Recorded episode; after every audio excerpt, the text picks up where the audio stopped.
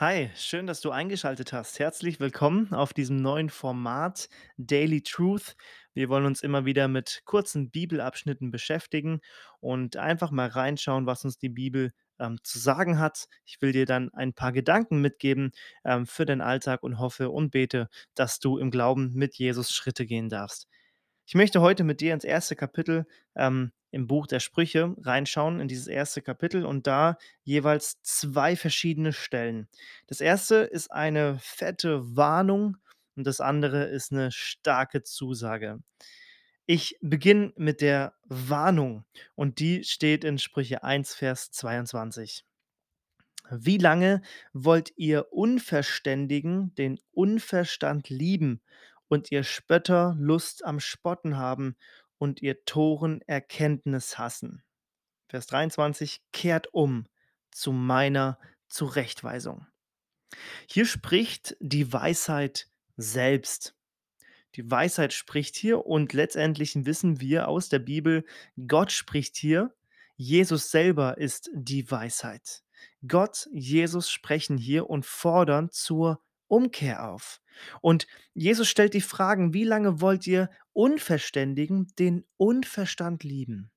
Dieser dieser Unverstand ist etwas Naives, auch eine Offenheit für ja, eigentlich für alles, was es auf der Welt gibt. Auch für Verführung, vor allem für Verführung und für das Böse, ähm, das, was im Dunkeln lauert.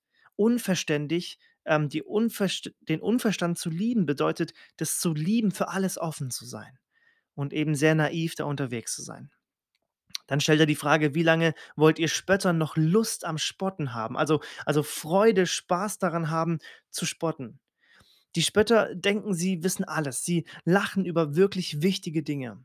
Das zeigt eigentlich nur eine gewisse Arroganz, wenn man auf etwas hinunterschaut und drüber lacht, obwohl es sehr wichtige Dinge sind. Ähm, deswegen steht es in Psalm 1 schon: ähm, „Sitz nicht da, wo die Spötter sitzen, wo gespottet wird, wo sich drüber lustig gemacht wird.“ Und auch das erleben wir in dieser Welt tagtäglich, vor allem wenn es um Jesus und um die Bibel geht. Ähm, keine Lust am Spotten haben. Und das Dritte ist, ähm, wie lange wollt ihr Narren die Erkenntnis hassen? Also, wir hatten gerade eben Lieben und und Lust, diese, äh, positiven Dinge, auch wenn sie mit Negativen hier verbunden werden, mit Unverstand und Spott. Jetzt geht's ums Hassen und eigentlich aber doch um was Gutes, um die Erkenntnis, nur wird die gehasst von den Narren. Sie ignorieren die Wahrheit, ähm, sie sind verbissen. Da ist kein geistliches Verlangen nach Gottes Weisheit. Das sind sehr ernste Warnungen, die, äh, Gott hier ausspricht an die Menschen. Ähm, und wo wir, glaube ich, auch selber uns immer wieder überführen lassen müssen, ähm, wenn wir da auf so einem Weg unterwegs sind. Aber vor allem, wo wir Menschen warnen wollen, da nicht drin zu bleiben. Denn die Kernbotschaft in diesem ersten Kapitel ist dann eben diese Aufforderung, umzukehren. Kehrt um. Denn die Gefahr in all dem ist es, das Böse zu lieben und da drin zu bleiben. Und wenn wir das Böse lieben, dann hassen wir das Gute. Das kann man zum Beispiel in Sprüche 8, Vers 13 auch so nochmal nachlesen. Das ist verkehrte Welt. Man könnte auch sagen, es ist Sünde. Sünde ist immer die Welt wird auf den Kopf gestellt. Die Ordnungen werden auf den Kopf gestellt. Das Böse wird geliebt, das Gute wird gehasst. Und da warnt die Bibel davor ganz deutlich und sagt, das ist der falsche Weg und dieser Weg führt in die Verdammnis. Und deswegen kehrt um, Augen auf. Und jetzt geht es um diese Zurechtweisung, denn Gott sagt in Vers 23, kehrt um zu meiner Zurechtweisung. Denn jetzt geht es um die Zusage. Die Zusage, die hinter dieser Zurechtweisung eigentlich steckt. Und das finden wir in Vers 33. Ähm, ich finde, einer der schönsten Stellen wahrscheinlich in der gesamten Bibel. In Vers 33 steht: „Wer aber auf mich hört, also auf die Weisheit, auf Jesus selbst, der wird sicher wohnen. Er kann ohne Sorge sein und muss kein Unheil fürchten.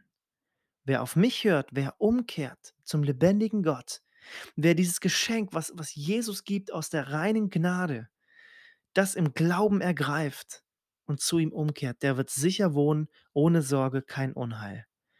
Eine Sichere Wohnung, weil unsere Heimat gar nicht auf der Welt ist. Wenn du ein Kind Gottes bist, bist du ein Fremder auf dieser Welt. Das müssen wir uns immer wieder eintrichtern. Das ist so wichtig. Und Jesus sagt selber mal in Johannes 14, Vers 2, in meines Vaters Haus sind viele Wohnungen. Du wirst sicher wohnen. Egal, was dir auf dieser Welt passiert, deine Wohnung wird sicher im Himmel sein. Du kannst ohne Sorge sein. 1. Petrus 5, Vers 7. Eure Sorge werft auf ihn. Warum? Einfach, weil er für uns sorgt. Das ist der Grund. Ich kann ohne Sorge sein, weil ich auf den höre und zu dem umgekehrt bin, der für mich gesorgt hat, der für mich sorgen wird. Und das Letzte ist, ich muss kein Unheil fürchten. Warum? Weil Gott uns einen Geist gibt, ähm, der frei von dieser Furcht, von dieser weltlichen Furcht ist, von dem Unheil, was mir passieren könnte, sondern dieser Geist ist ein Geist der Kraft und der Liebe und der Besonnenheit. 2. Timotheus 1, Vers 7. Das ist die Zusage. Und das ist eine geniale Zusage, wie ich finde. Und das wünsche ich dir von ganzem Herzen. Zum einen diese Warnung wirklich ernst zu nehmen, aber auch das den Menschen weiterzugeben, dass Menschen gewarnt werden, weil Jesus sie warnt und zur Umkehr ruft. Und dann diese wunderbaren Zusagen, eine Heimat ohne Sorge, kein Unheil fürchten. Das wünsche ich dir persönlich von ganzem Herzen. Alles Gute und bis bald.